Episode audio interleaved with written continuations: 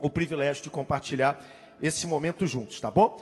Mas deixa eu ver com você rapidinho, Lucas capítulo de número 4, versículo 1 e 2. E hoje eu quero rapidinho falar sobre jejum. Eu não tive a oportunidade ainda nesses dias de eu aqui poder ministrar sobre isso. Estive doente na última semana, nosso pastor ministrou, pastor Enoque ministrou uma mensagem tremenda na abertura dos 21 dias de oração e jejum. E para mim sempre um momento muito especial e muito desafiador falar de algo que mexe muito com o meu coração. Lucas 4, 1 e 2. Jesus, cheio do Espírito Santo, voltou do Jordão e foi guiado pelo mesmo Espírito no deserto durante 40 dias, sendo tentado pelo diabo. Nada comeu naqueles dias, ao fim dos quais teve fome. Vou ler com você novamente, para você guardar no seu coração. Jesus, cheio do Espírito Santo, voltou do Jordão e foi guiado pelo mesmo Espírito no deserto. 40 dias, sendo tentado pelo diabo. Nada comeu naqueles dias, ao fim dos quais Jesus teve fome, diz a palavra. Tome seu assento, corpo sentado, mas a alma de pé perante o nosso Deus esta noite. Aqui em Lucas capítulo 4, nós contemplamos talvez o jejum mais poderoso de toda a Bíblia. Nós temos aqui o Filho de Deus, Jesus, entrando num período de oração e de jejum de 40 dias, e eu não preciso hoje dizer o porquê que esse jejum é tão importante em relação a quem estava jejuando a ocasião que Jesus estava jejuando. Qual foi o momento que Jesus escolheu para fazer, fazer isso? O que aconteceu antes desse jejum, durante, depois? Esse talvez seja um dos jejuns mais emblemáticos de toda a palavra. Jesus foi batizado por João Batista, nós conhecemos a história. O Espírito Santo desce sobre ele. Jesus é, é pronunciado e anunciado pelo Pai. Ele é guiado pelo próprio Espírito, como diz o texto, para o meio do deserto. Nosso tema esse ano é guiados pela Bíblia e pelo Espírito Santo. Mas o que acontece quando você é guiado pelo mesmo Espírito Santo para o meio do deserto? E o que me chama a atenção desse texto é que Jesus ele entendeu aqui e ele declara que o, Jesus, que o jejum ele produz uma dimensão de poder que Jesus não teria de nenhuma outra forma no seu ministério. No início da jornada, antes de Jesus manifestar o reino, operar curas, se tornar conhecido, marcar a humanidade. A primeira coisa que ele fez naquele início foi separar o momento para jejuar, orar, buscar a vontade de Deus e se amoldar à vontade do Pai. E Jesus serve aqui para mim e para você como o principal, quem sabe, modelo de, de como se fazer isso. Se não fosse preciso, Jesus não teria feito. Se jejum não fosse algo necessário, o próprio Jesus não teria modelado esse estilo de vida para ele, para os seus discípulos, para a igreja que seguiu dali para frente. De vez em quando eu tenho algumas pessoas e mandam algumas mensagens e eu tento responder sempre que posso, questionando, indagando que jejum é uma disciplina do Antigo Testamento que a igreja hoje, neotestamentária, nós, a igreja, não precisamos jejuar, não precisamos fazer isso, mas eu olho para Jesus e eu vejo Jesus fazendo algo completamente diferente. Jesus jejuou, seus discípulos jejuaram ao longo da jornada, e ele usa o jejum como uma ferramenta para preparar ele para o serviço do Mestre. No início da jornada, Jesus decide separar um momento de oração e jejum. Mas o que me chama a atenção nesse texto é que em Lucas capítulo 4, atenção, Jesus ele jejua durante 40 dias e poucas vezes eu parei para ler o texto dessa forma, mas essa semana, essa não, a semana que eu estive doente, lendo e copiando um pedacinho da Bíblia e olhando os textos que falam sobre jejum, eu descobri algo interessante em Lucas capítulo 5 que está conectado com o texto que eu vi em Lucas capítulo 4. Porque em Lucas capítulo 5, o tema jejum reaparece novamente eu vou pedir que você abra sua Bíblia comigo, Lucas capítulo 5, versículo 33. Vamos ler do 33 até o versículo 38. E tudo isso que eu estou lendo, gente, está conectado ao jejum. São textos conhecidos que nós citamos, pregamos, ministramos sobre eles. Às vezes, até eu tenho um entendimento errado, mas eu quero colocar aqui na perspectiva de quem está falando algo em relação ao jejum. Vamos lá. Versículo 33, diz a Bíblia: E disseram eles, eles quem? Jesus para aqui, só para dar o contexto, e ele separa Levi, que era um coletor de impostos. E esse homem larga tudo o que estava fazendo para seguir e acompanhar Jesus. E Levi era um pecador. Levi convida Jesus para ir jantar na casa dele. Adivinha quem é que estaria na casa de Levi? Pecadores igual ele. E Jesus decide ir até a casa de Levi, senta na mesa para jantar, para ter uma refeição. Seus discípulos e pecadores que lá estavam, no meio dessa refeição, os fariseus chegam. E nós vamos ver daqui a pouco que eles perguntaram para Jesus, mas eles indagam, questionam Jesus, e Jesus olha para eles e fala: Amigos, não são os bons que precisam de um Salvador, são os perdidos. Não são aqueles que não têm enfermidade, são os que precisam de médico, mas são aqueles que não precisam, que estão doentes. E aí nós vemos Jesus falar sobre isso. Vamos lá novamente, versículo 33. E disseram eles, os discípulos de João, e bem assim o dos fariseus, frequentemente jejuam e fazem suas orações. Os teus, entretanto, comem e bebem. E Jesus, porém, lhes disse: Podeis fazer, podeis jejuar os convidados para o casamento, enquanto ainda estar com eles um noivo. E ele diz, versículo 35: Dias virão, contudo, em que lhe será tirado o noivo. Naqueles dias, então, jejuarão. Versículo 36. E também lhes disse uma outra parábola, atenção, conectada ao contexto do jejum. Ninguém tira um pedaço de veste nova e o põe em veste velha pois rasgará a nova e o remendo da nova não se ajustará ao velho. Versículo 37. Ninguém põe vinho novo em odres velhos, pois o vinho novo romperá os odres, os odres, perdão, e entornar-se-á o vinho, e os odres se estragarão. Pelo contrário, vinho novo deve ser posto em odres novos. Ou seja, Jesus está jantando na casa de um pecador, juntamente com pecadores. Os fariseus chegam com Jesus e perguntam: Jesus, os discípulos de João e dos fariseus jejuam. E parece que vocês no jejum, teus discípulos estão aí, estão jantando, estão sentados na mesa, estão se alimentando o tempo todo. E aí Jesus responde no versículo 34: Pode alguém jejuar enquanto o noivo ainda está com eles? E ele responde: Vai chegar o dia em que vocês vão querer jejuar. Vai chegar o dia em que vocês vão precisar, vai ser algo necessário na vida de vocês. E eu comecei a ler esse texto e eu comecei a entender algo importantíssimo que eu pessoalmente nunca tinha discernido e distinguido aqui nessa passagem. Primeira coisa, Jesus está dizendo: em mim presencialmente, vocês não precisam jejuar, porque eu estou aqui. Enquanto eu estou aqui, tudo que vocês precisam, vocês encontram em mim. Eu estou aqui junto com vocês, então enquanto eu estou com vocês, vocês não vão precisar jejuar. Mas vai chegar um momento em que presencialmente a minha presença não estará com vocês. Vai chegar um momento onde corporeamente eu não estarei com vocês e quando isso acontecer, vocês vão precisar jejuar. Vai ser necessário vocês jejuarem. Eu pergunto para você nessa noite, se você puder guardar no seu coração, o que a presença de Jesus fisicamente e corporeamente conferiria a você na sua jornada de fé? Vamos lá. Se nós pudéssemos voltar no tempo, há dois mil anos atrás, e Jesus estivesse lá, Jesus perto de você, eu pergunto: você teria mais fé se Jesus estivesse perto de você? Sim ou não? Você teria mais confiança se Jesus estivesse do seu lado, corporeamente vivo? Você teria mais coragem de fazer alguma coisa que você nunca fez se Jesus estivesse andando junto com você, como foi com os discípulos? Você teria mais certeza daquilo que foi pregado se Jesus estivesse pessoalmente falando com você? Quem aqui teria mais certeza, coragem, mais discernimento para fazer algumas coisas? Vamos lá, vamos remodelar. Há uns dois meses atrás eu ia lá para uma outra ilha para conhecer um trabalho que nós tínhamos aqui, aqui perto, aqui de Coraci, para atravessar. E eu lembro que eu cheguei lá na Bahia, estava chovendo muito, aquela, né, ali de Quaraci, vocês conhecem, estava muito revolto. Era uma, era uma rabetinha cheia de coisa, dois dedinhos fora d'água só, e ligaram a rabeta, aquele céu fechando, as ondas vindo. Aí o camarada virou para mim e falou, pastor, vamos lá que a gente vai chegar no outro lado, é 20 minutinhos. Eu falei, não entro nessa rabeta nem que me paguem, eu não vou junto. Agora, se Jesus estivesse comigo e entrasse na rabeta, eu não queria nem saber. Ele acalma a tempestade, acalma o mar, anda sobre as águas. Se Jesus está comigo, então eu vou junto. Por quê? Porque a presença de Jesus, ela nos confere algum tipo de segurança. E novamente eu pergunto: nós precisamos desse tipo de segurança hoje?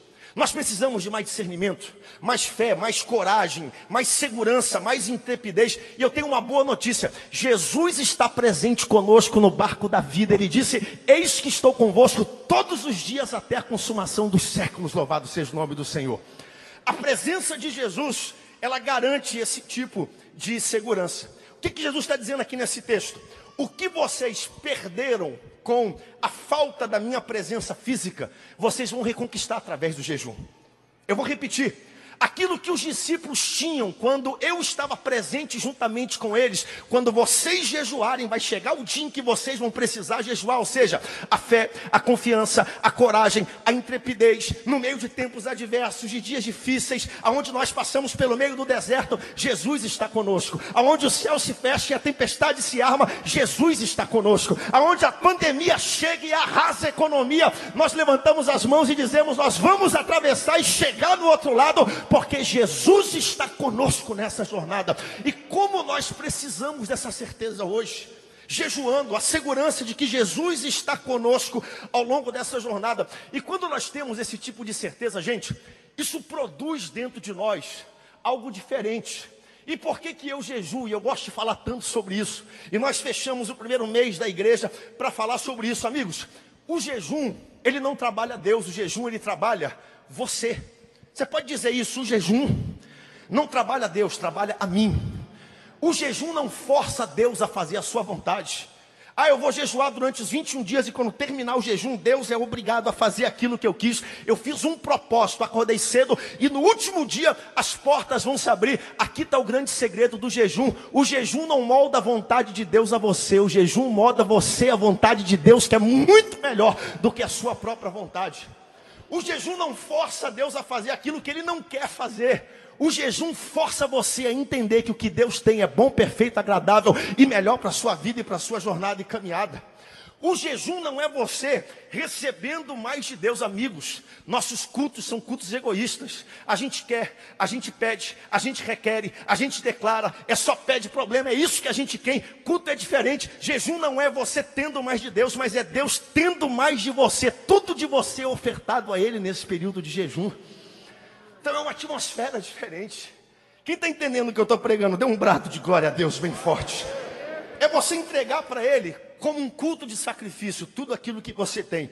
E eu lembro da história daquela mulher em 2 Reis, capítulo 4, a mulher das vasilhas vazias com seus, com seus vizinhos. Lembra da história? Enquanto tivesse vasilha, tinha azeite. Enquanto tivesse espaço dentro, dentro da casa dela, o azeite, a presença de Deus continuava jorrando sobre a vida dela. Amigos, o céu não está em crise de azeite, o céu não está em crise de unção, de graça, de milagre, de revelação. No céu não existe falta de nada disso. O céu não se encontra em crise, mas a terra tem crise de espaço, de vasilhas, de corações abertos, de pessoas que precisam e estão disponíveis para receber o mover de Deus. É por isso que o jejum não é eu receber de Deus, o jejum é eu me entregar, me abrir mais para Deus, e o jejum é uma extraordinária disciplina espiritual para quem quer ser cheio nesse ano de 2022. Eu pergunto nessa noite, eu sei que vai parecer retórico, quem aqui entende que você precisa ser mais cheio, abrir mais espaço, se esvaziar mais das preocupações dessa vida, dos seus projetos, dos seus planos e dizer: Senhor, meu coração está aberto, minha vida está aberta, meu casamento está aberto, meus horizontes, meus planos estão abertos, por isso sopra com teu vento e enche a minha vida nesse novo ano. O jejum é uma disciplina espiritual para quem quer ser cheio no início dessa jornada. Sempre me perguntam, pastor, qual é a sua lista? Qual é o seu principal pedido quando o senhor jejua? Eu não jejuo sobre muitas coisas, mas no topo da minha lista todos os anos, sabe o que está? Eu reconheço a minha total incapacidade e limitação de fazer aquilo que eu faço. Eu reconheço perante Deus, Senhor, eu não sou capaz. Eu não sou capaz de pastorear, não sou capaz de liderar esse rebanho. Eu não sou capaz de prover visão para tanta gente, milhares de pessoas. Estamos aqui hoje, casa cheia no domingo à noite, quinta celebração, muita gente acompanhando à distância. E eu entendo, eu não sou capaz de fazer, de cumprir a missão que foi colocada perante mim. E alguém pergunta, mas tu não te preparaste? Eu me preparei. Mas tu não tem um pouquinho de experiência? Eu tenho. Nós temos a experiência, temos a retaguarda, o cajado pastoral de um pastor. Mas bote tudo isso na conta se eu e você não formos cheios da presença do Espírito Santo, absolutamente nada vai acontecer nesse ano. É aquele momento onde eu me esvazio e digo: Senhor, eu preciso mais de Ti, eu preciso da Tua direção, dos Teus propósitos. Enche o meu coração, enche a minha vida, toma conta do meu ano de 2022. Eu preciso mais da Tua vontade nesse novo ano. É isso que o jejum faz. É algo simples, a gente às vezes não dá a importância para isso mas Deus precisa nos encher. Então é por isso que em Lucas capítulo 5 ele fala sobre isso. Primeira dimensão do jejum. O jejum ativa a fé e a coragem como se Jesus estivesse conosco e Ele está conosco nessa jornada em nome do Senhor Jesus. Chegará o dia, Ele mesmo disse: enquanto eu estiver com vocês, não precisa, tudo que vocês precisam está em mim, a graça, o poder, a direção está em mim, mas vai chegar o dia em que eu vou ser tomado. No dia que eu não estiver presencialmente com vocês, então vocês vão precisar jejuar. E Jesus emenda imediatamente com uma parábola e uma história que nós conhecemos muito, mas não unimos ela ao contexto do jejum. Novamente, ele começa a falar da história do remendo, do pano novo com o pano antigo. E ele diz: Olha, nunca quando você for costurar, atenção, você nunca vai remendar um pedaço de pano antigo com um remendozinho de pano novo. Por quê, pastor? Porque o pano antigo, ele já esticou. O pano antigo já cedeu. O pano antigo já se movimentou, tudo que tinha para movimentar, ou seja, o pano antigo não comporta mais ser cedido, esticado, levado além da sua capacidade. Então, se você colocar um pedaço de remendo novo, o remendo novo, ele se movimenta, ele se estica, ele se mexe. De repente, quando ele se mover, o pano antigo vai romper, porque o pano antigo não tem capacidade de se movimentar. E ele continua dizendo: ninguém pega vinho novo e coloca em odres velhos. Muita gente prega isso como se isso fosse o contexto de doutrina, o contexto dos costumes da igreja. Não, porque Deus está derramando um vinho novo e esse odre antigo, a igreja antiga, a formalidade, a institucionalidade antiga. Deus não está falando sobre isso. Jesus não está falando sobre isso nesse texto. Ele está falando sobre o jejum. Ele está dizendo: você não pega o vinho novo, e vinho na Bíblia representa o Espírito, e coloca no odre antigo, por quê? Porque o vinho novo, ele está fermentando ainda. O vinho novo, ele está vivo, ele está se movimentando, tem ação das bactérias, ou seja, ele se mexe, ele se expande, ele vai para outros lugares, e essa mesma analogia se encaixa na nossa vida. Nós queremos receber o vinho novo, o Espírito, ele continua se mexendo, algo novo, que se movimenta, que se transforma, que se expande, mas para que isso aconteça, eu não posso depender do vinho antigo. Eu recebi o vinho, a revelação do ano passado me serviu, mas ele tem vinho novo para derramar sobre a minha vida e sobre a sua vida e para receber esse vinho novo, quem quer receber vinho novo da parte de Deus, revelação nova da parte de Deus, aqui está o segredo: tem que ter odre novo, ou seja, eu tenho que tratar o meu odre, eu tenho que mortificar a minha carne, eu tenho que oferecer um sacrifício novo perante Deus todos os dias da minha jornada. E quando eu oferecer um odre, um corpo, uma estrutura nova, a Bíblia está dizendo: tem vinho no céu reservado, não tem crise de vinho no céu, e ele vai descer, e ele vai encher esse odre que está pronto para receber a mensagem dele. Então nós temos aqui algo claro. Jesus ensinando sobre tudo isso, sobre o vinho. No próprio texto de Lucas capítulo 4, olha que coisa fantástica. Ele nos ensina acerca da oração e do jejum. Está servindo para alguém o que eu estou ministrando nessa noite? Sempre no jejum a gente tem muita informação e eu gostaria só que você tivesse paciência comigo. Vamos lá. O que, que Jesus nos ensina agora em Lucas 4, voltando ao texto original? Primeiro, Jesus dedica mais tempo à oração. Ele dedica tempo extra à oração. Diga para quem está perto de você, dedique mais tempo à oração. Diga para ele. Diga novamente, tempo extra à oração. Jejum sem oração e sem palavra é só uma dieta e nós não queremos só fazer dieta, nós queremos ser cheios do vinho novo que Ele tem para derramar sobre as nossas vidas. Funciona jejuar. Eu estou usando um termo que eu não uso há 12 meses, porque eu estou jejuando. Que coisa boa, mas não é essa a única causa. Amigos, jejum sem palavra, sem copiar a Bíblia, sem ler a Bíblia, sem trocar o seu playlist, sem desligar um pouco o Facebook, sem se desconectar das coisas do mundo, sem estar mais na casa de Deus, não é jejum, é só uma dieta. E Jesus deixa isso muito claro. Ele separou mais tempo para oração. É por isso que nós estamos tendo mais cultos, estamos tendo a alvorada da vitória, estamos separando aqui um momento, orando um pouco mais, consagrando um pouco mais, separando um pouco mais. Eu estou tentando desligar o celular, não assistir jornal, trocar as músicas que eu escuto, porque eu entendo, eu estou numa temporada de preparar um odre novo para receber vinho novo, revelação nova, que se expande, que se movimenta, porque Deus tem coisas novas para a nossa vida. Então nós temos que preparar isso, separar mais tempo fazer um sacrifício nesse início do ano. O que é interessante, Mateus 6,33, não está na lista não? Coloca para mim aqui, que é o tema do nosso jejum esse ano, que é buscai. Olha que coisa interessante. Mateus capítulo 6, versículo 33, o coração do sermão do monte, do sermão da montanha. Buscai, pois, em primeiro lugar. Olha qual é a primeira fase que tem aí, a, a, a palavra, buscai. Ou seja, uma palavra que denota ação, atitude, busca, procura, eu me sacrifico, eu corro atrás, eu pago o preço, é assim que se busca alguma coisa. Eu não busco sentado, apático, sem fazer sacrifício, sem sair do meu lugar. E quando a gente pensa em qualquer coisa em relação ao Evangelho, que demande ou denote busca, às vezes a gente tem um pouco de dificuldade de, dificuldade de entender, porque isso vai contra uma das doutrinas, um dos pilares do Evangelho que nós pregamos, que é a salvação que vem pela fé mediante a graça, no nome do Senhor Jesus, sem obra para que ninguém se glorie. Para ser salvo, eu não preciso trabalhar, não preciso pagar preço, não preciso fazer penitência, não preciso merecer, não preciso me preparar para depois buscar Jesus. Eu busco Jesus para melhorar. Ou seja, a salvação vem mediante a fé pela graça em Cristo Jesus, e esse é o único preço que nós pagamos. Ele pagou o preço na cruz do Calvário.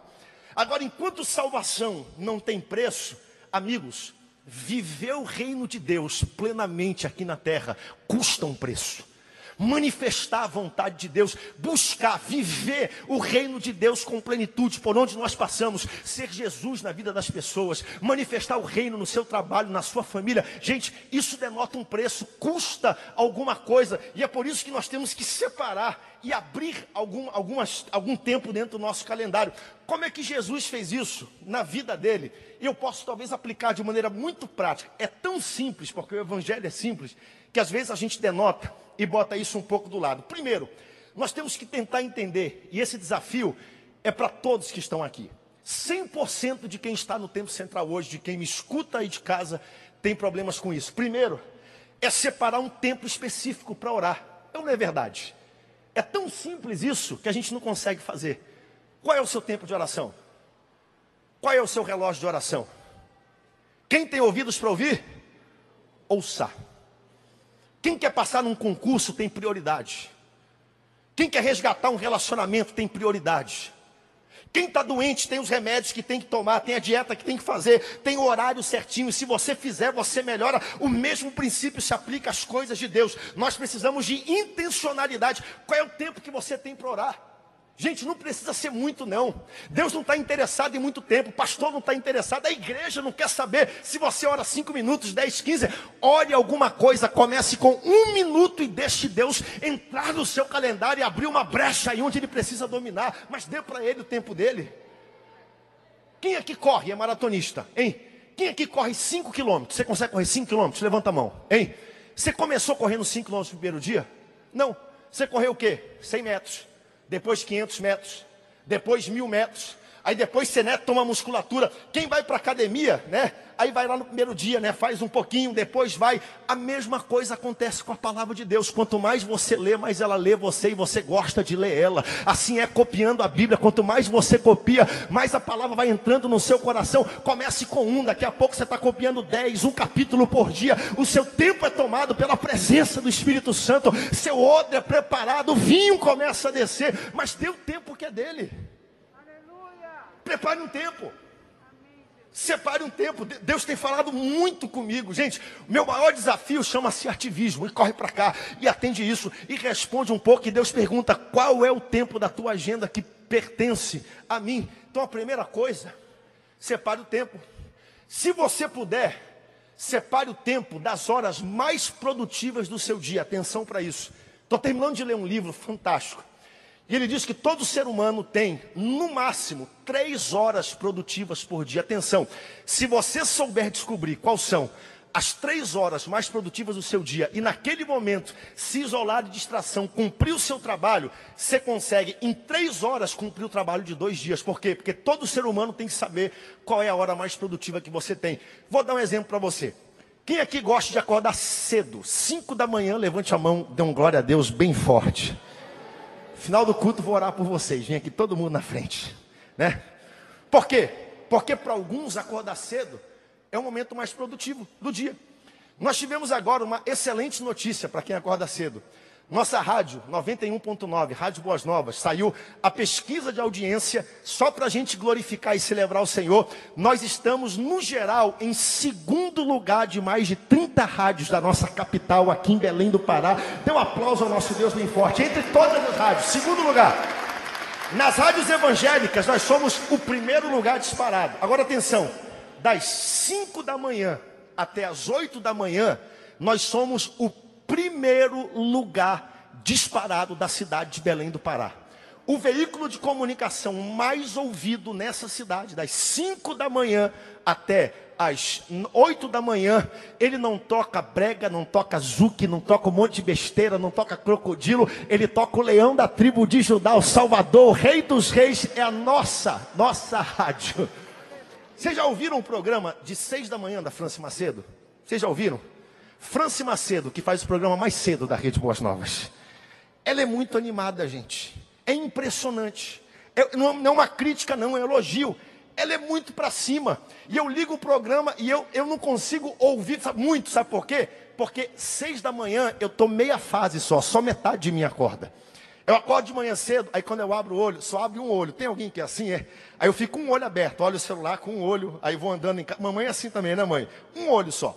Aí faço meu copo de café. Quando eu tomo café, aí a outra fase começa a entrar no ar. Eu estou pronto para seguir meu dia. Mas, pelo que se vê, a maior parte das pessoas gosta de acordar cedo. Separe o tempo que você tem para Deus no ápice do seu dia, nas melhores horas do seu dia. Nem que seja cinco minutos, dez minutinhos, quinze, não importa, não precisa ser muito tempo. Mas diga do melhor dos primeiros frutos eu entrego ao Senhor. Eu garanto para você, tem direção do céu, tem glória do céu, tem estratégia do céu descendo sobre a sua vida. Mas entregue para Ele do melhor tempo que você tem, o tempo mais produtivo que você tem. Jesus fazia de manhã.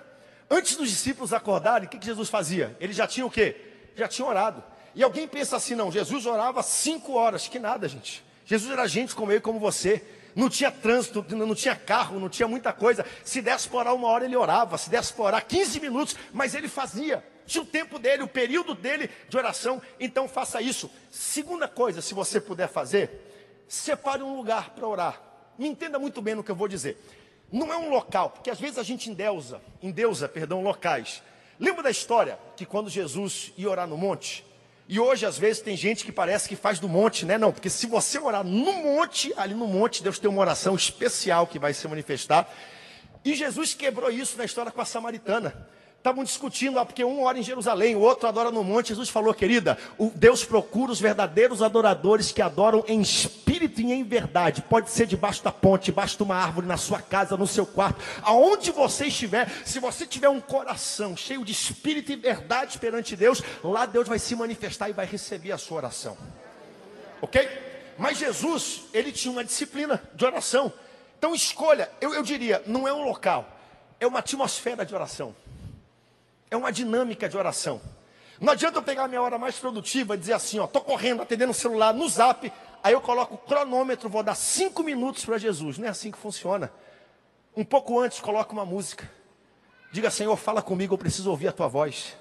Aqui estão as minhas prioridades perante esse dia. Eu não sei como resolver, mas tu sabes, Pai. Por isso eu peço a tua direção e comece a entrar na presença dele, deixa ele falar com você e vai ter resposta e vinho novo para a sua vida se você criar uma atmosfera de oração na sua vida.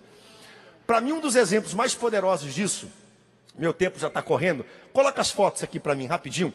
Você lembra desse casal? Aqui tem a foto que está todo mundo e eu liguei para eles hoje do Claudio Honor, da Janaína da Camila. Vocês lembram deles? Quem lembra aqui? Levante a mão. Isso, serviram muito aqui com a gente. Hoje eu liguei para eles, bati um papo gostoso com eles. Essa foto foi batida em 2019, que foi uma das últimas viagens que eu fiz a São Paulo. Cláudio Honor era funcionário da Petrobras, foi transferido, está lá até hoje. Acompanha, talvez esteja acompanhando a gente. Eu lembro que eu fui visitar a casa deles e, e eu senti algo lá que eu, eu senti em poucos lugares, porque Fui visitando tal, eles moravam aqui na João Balbi, aqui perto do Templo Central. E no principal quarto da casa, na verdade na sala, eles fizeram um quarto de oração. Coloca as fotos aí que eu te mandei, Rubens. Está aí, ó. Quarto de oração que foi feito na casa deles. Tinha um espaço do Claudio Honor, o espaço da Janaína e da Camila. E tinham lá pedidos de oração, fotos de pessoas. Tinha uma foto da minha família. E eles oravam por nós todos os dias. eu pisei lá dentro e eu senti uma coisa tão forte, tão poderosa naquele lugar de oração.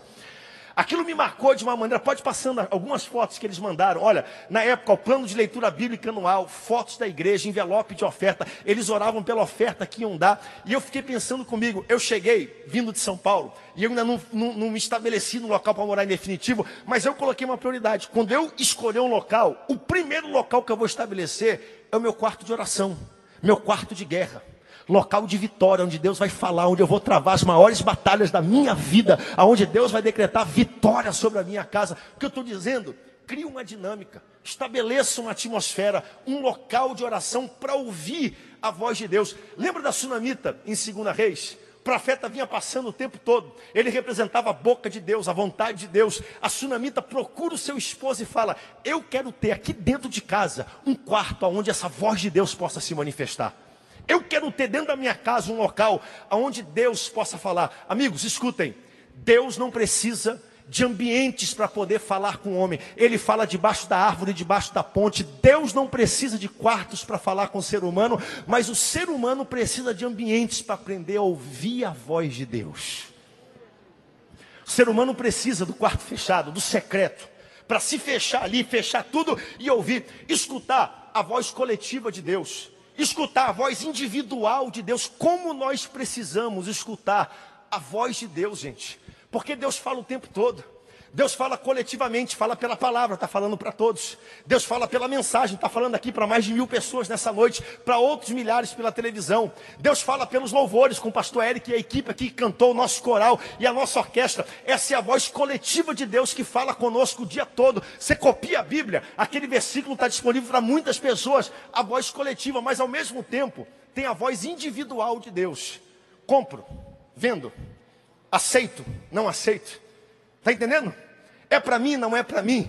Devo fazer, devo me relacionar, não devo se relacionar. E só discerne a voz individual de Deus quem está conectado com a voz coletiva de Deus todos os dias. Não tem uma revelação para quem não lê a Bíblia. Ah, porque eu não leio a Bíblia, porque eu não escuto, porque eu não oro, e de repente Deus tem que falar o meu coração que eu preciso ouvir. Não, não é assim que funciona. Você precisa estar ouvindo, conhecer a voz, saber qual é a voz que fala, porque quando ela falar especificamente ao seu coração, você vai saber, é Deus que está falando, é Deus que está me dando uma direção, me mandando avançar. Eu às vezes comparo isso à minha mãe. Eu tenho 39 anos de idade, quase 40 anos de idade. Vocês têm quantos anos de casado, pai? 40 e 40, né? Então pronto, 40. Eu cresci ouvindo essa voz querida e preciosa e doce da minha mãe. A voz da minha mãe para mim é tão perceptível. Eu lembro quando eu era criança, minha mãe ia na rua, a gente estava brincando, tal, morava em rua, e ela só gritava, Felipe, eu já sabia que era minha mãe. Por quê? Porque eu cresci ouvindo essa voz. Eu posso estar num culto desse, com um monte de gente. Se a minha mãe estiver cantando no coral, eu sei qual é a voz da minha mãe, eu consigo discernir a voz da minha mãe. No culto aqui, quando a minha mãe canta aqui, minha mãe ela consegue dividir voz, cantar contralto, coisa que eu não sei fazer. Eu consigo ouvir a voz da minha mãe. Quando eu era adolescente, aqui em Belém, eu era jogador de basquete, lá na escola. E eu não sei se vocês perceberam que de vez em quando eu tenho um pavio curto, só de vez em quando, né? Já foi pior, já foi pior. E eu lembro que a gente jogava basquete e de vez em quando eu pegava corda, como diz o bom paraense, né? Ficava chateado. E a gente jogava numa quadra bem fechadazinha. E tinha gente ao redor, aquele negócio todo, gente gritando. E a minha mãe, quando ela quer falar comigo, às vezes, ela fala inglês. Tem gente que conhece a mamãe sabe disso. E ela ficava só aqui no pé. Fill up, guard your temper, guard your temper. Ou seja, né, te mantém calmo, cabeça fria. Tava aquela gritaria toda, mas quando a minha mãe falava em outro idioma, parecia que tudo parava e eu conseguia ouvir só a voz da minha mãe. Sabe por quê? Porque eu cresci ouvindo essa voz, a vida toda ouvindo essa voz. Assim funciona com a voz de Deus. Quando você cresce ouvindo a voz de Deus, copiando a voz de Deus, lendo a voz de Deus, vai chegar o dia que no meio da tempestade ela vai falar só para você, na sua dor e no seu cativeiro, e você sabe, Deus está falando comigo, é hora de avançar, porque a gente precisa ouvir a voz de Deus. Então, o jejum nos ajuda um pouquinho com tudo isso. E já estou terminando. Segunda coisa, tem tanta coisa. O jejum aguçou o sentido de propósito, gente, e de identidade de Jesus. Lembra que nós estudamos aqui Gênesis capítulo 3? Como é que Satanás tocou o coração de Eva?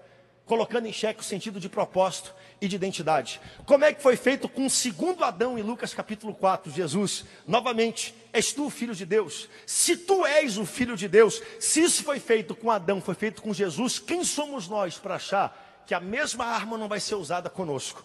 Por que, que eu digo isso?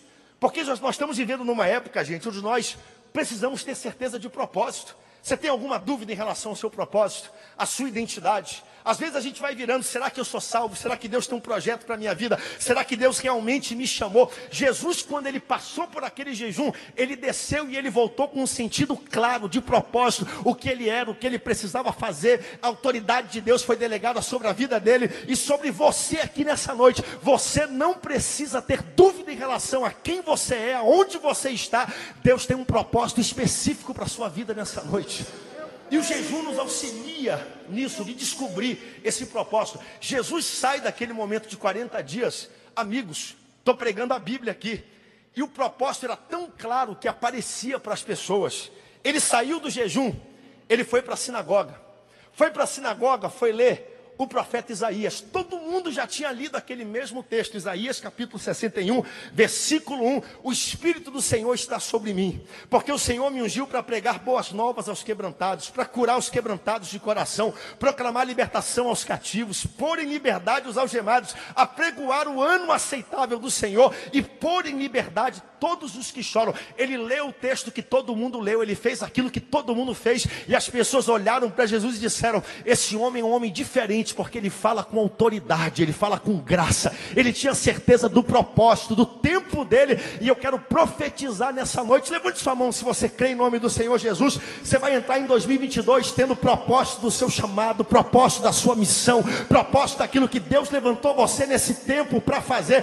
Deus vai aguçar um sentido de propósito Vem o que vier do mundo, você está firmado na rocha e você tem um propósito para a glória de Deus. Dê um brado e exalte o nome do Senhor. Só quem tem propósito nessa noite. Sabe qual é esse propósito? Descubra qual é esse propósito. É o que o texto diz aqui. Autoridade para você vencer os problemas que, do, que dominam a sua vida. E o jejum nos ajuda com essa, com essa questão. Termino com isso. João capítulo 4, versículo 31, e eu quero terminar com esse texto. João 4, 31. Os próprios discípulos de Jesus questionando Jesus. Olha só, olha só como eles questionam. Nesse inteirinho, os discípulos lhe, revoga, lhe rogavam, dizendo: Mestre, o que está escrito aí? Come. Jesus, novamente, em outro ponto, ele está jejuando. Aí os discípulos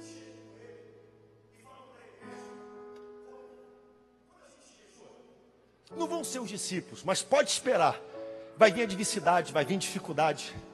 Virão pessoas dizendo isso é loucura, isso é fanatismo. Isso não vai a lugar nenhum. A sua própria voz vai dizer: não vale a pena você preparar o odre, não tem, não vai acontecer. E olha só o que o nosso doce Jesus, ele disse, versículo 32. Tem como isolar os versículos individualmente, rapidinho para a gente, só para não, não tirar de contexto? Só o versículo 32. Nesse inteirinho os discípulos lhe rogavam dizendo, mestre, como?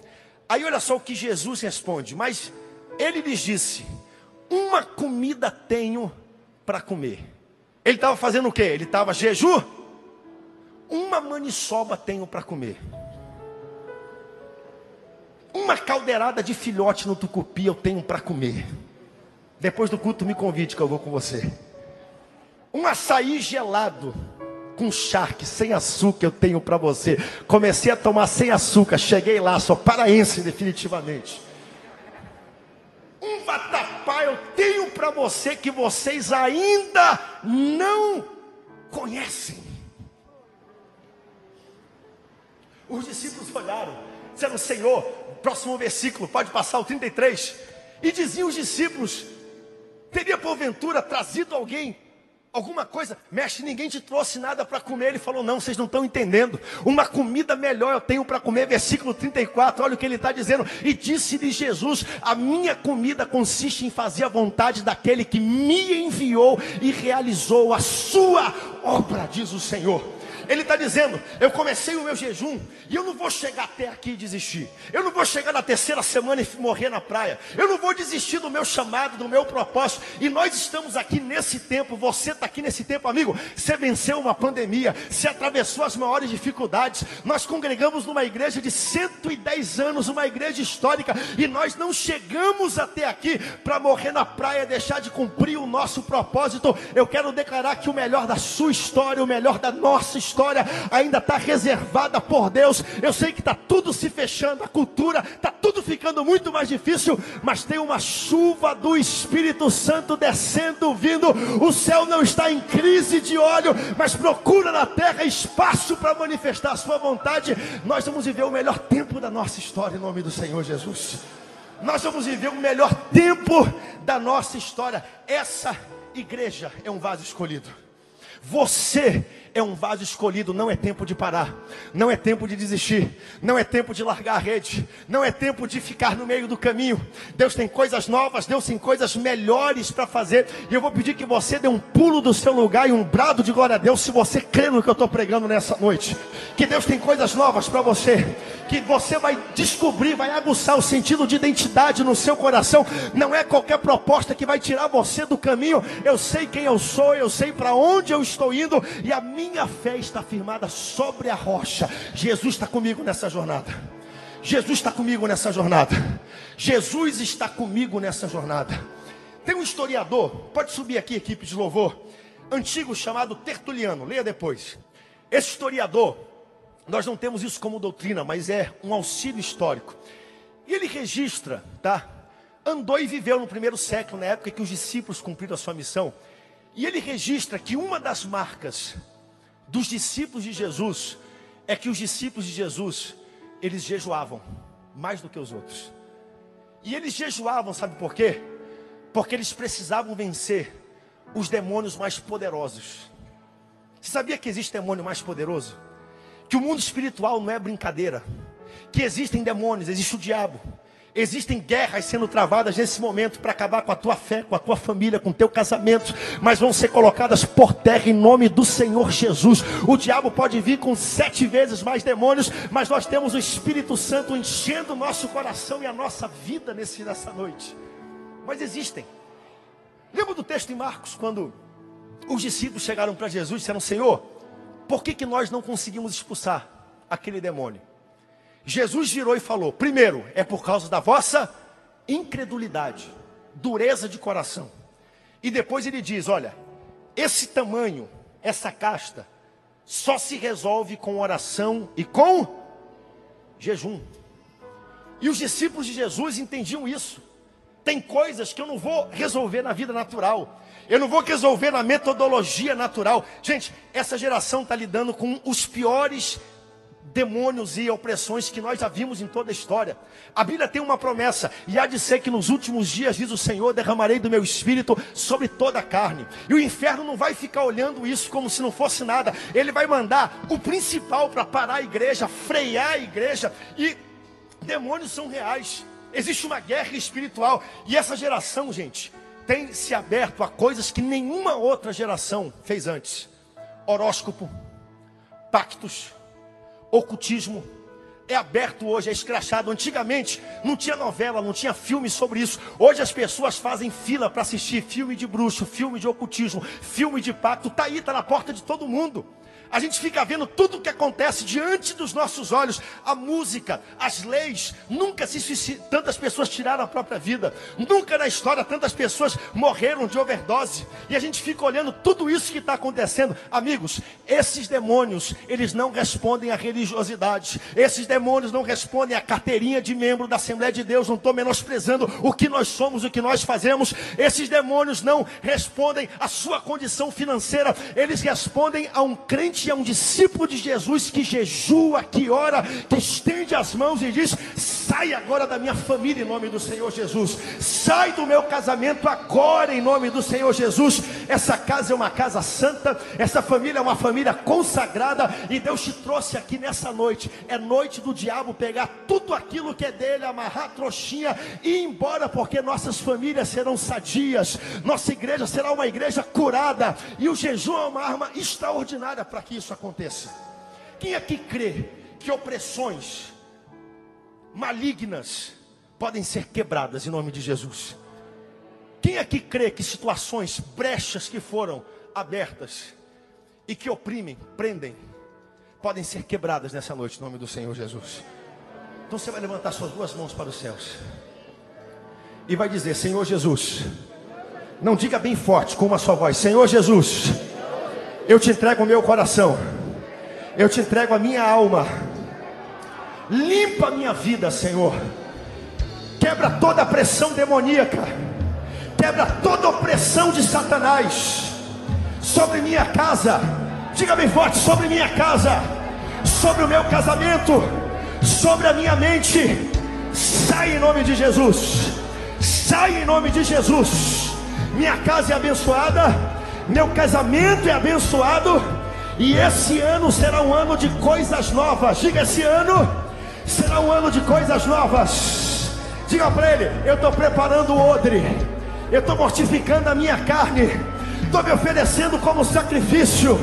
Por isso, manda o teu óleo, manda vinho novo, manda vinho novo Manda vinho novo. Pai, nós te pedimos nessa noite em nome do Senhor Jesus. Nós estamos debaixo de um ambiente, de uma atmosfera da tua presença. Nós queremos te pedir nessa noite, Pai. Entra, decide, quebra toda a pressão maligna, Senhor. Coisas que já fazem escravos da nossa vida durante cinco anos, dez anos. É hora de viver algo novo, Senhor, de experimentar algo novo, Pai. Nós te pedimos nessa noite e recebemos isso para a glória do teu nome nome, celebre, aplauda, glorifique exalte o Rei dos Reis, o Senhor dos Senhores. Chegou a hora de você viver algo novo.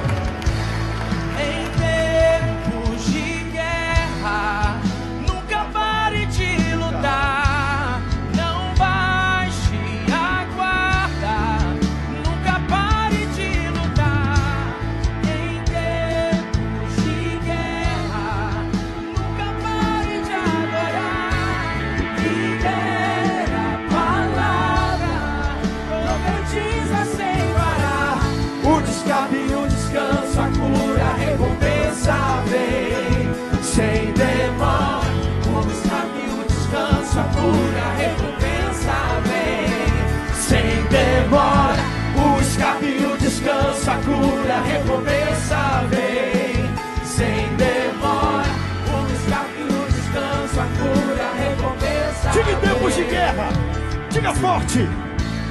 Em tempos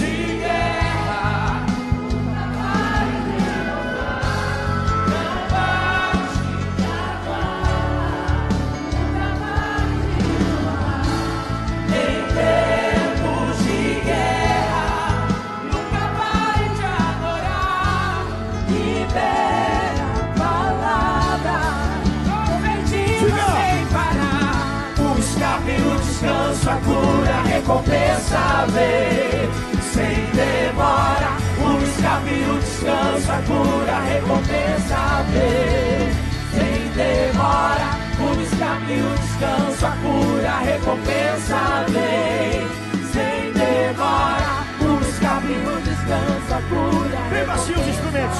Diga para quem está perto de você: o escape, declare isso. O escape, o descanso, a cura, a recompensa vem.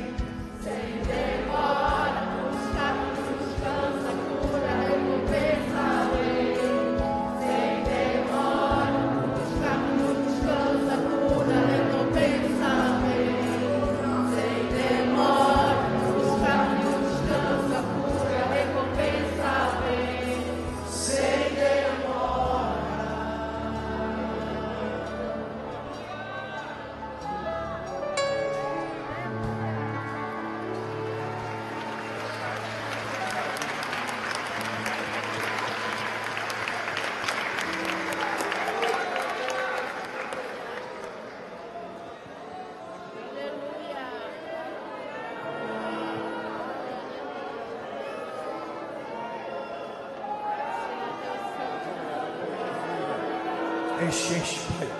Manda vinho novo, manda vinho novo, manda experiências novas. Manda fé renovada, esperança renovada, força nova em nome de Jesus, Pai. Enche o odre nessa noite, traz de volta a vida, a força. Tem jeito, vai melhorar, traz de volta,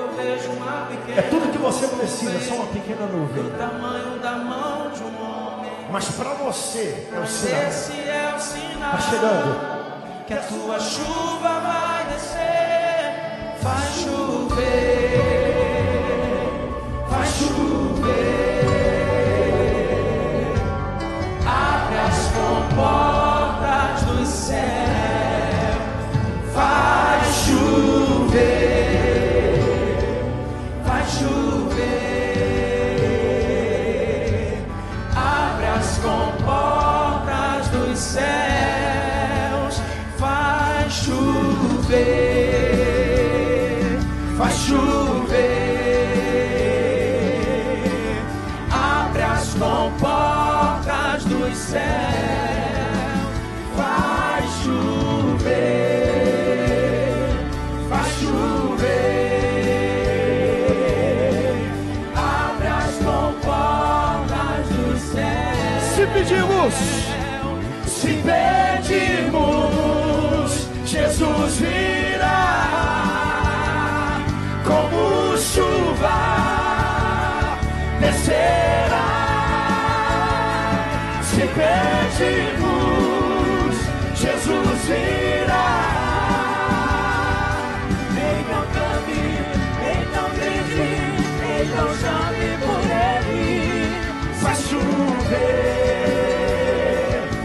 vai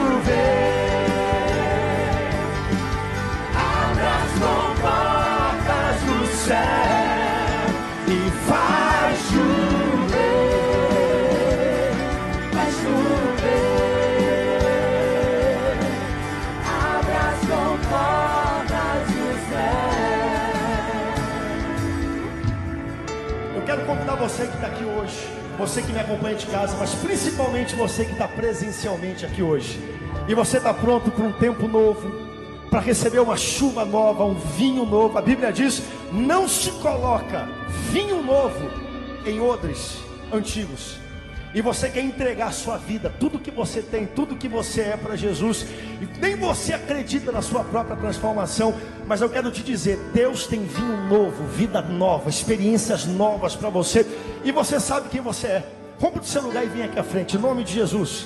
Você e sua família, você que está distante, que nunca entregou a vida a Cristo, mas sabe que hoje é noite de mudança, de transformação para você, para sua casa. Vem em nome de Jesus, venha.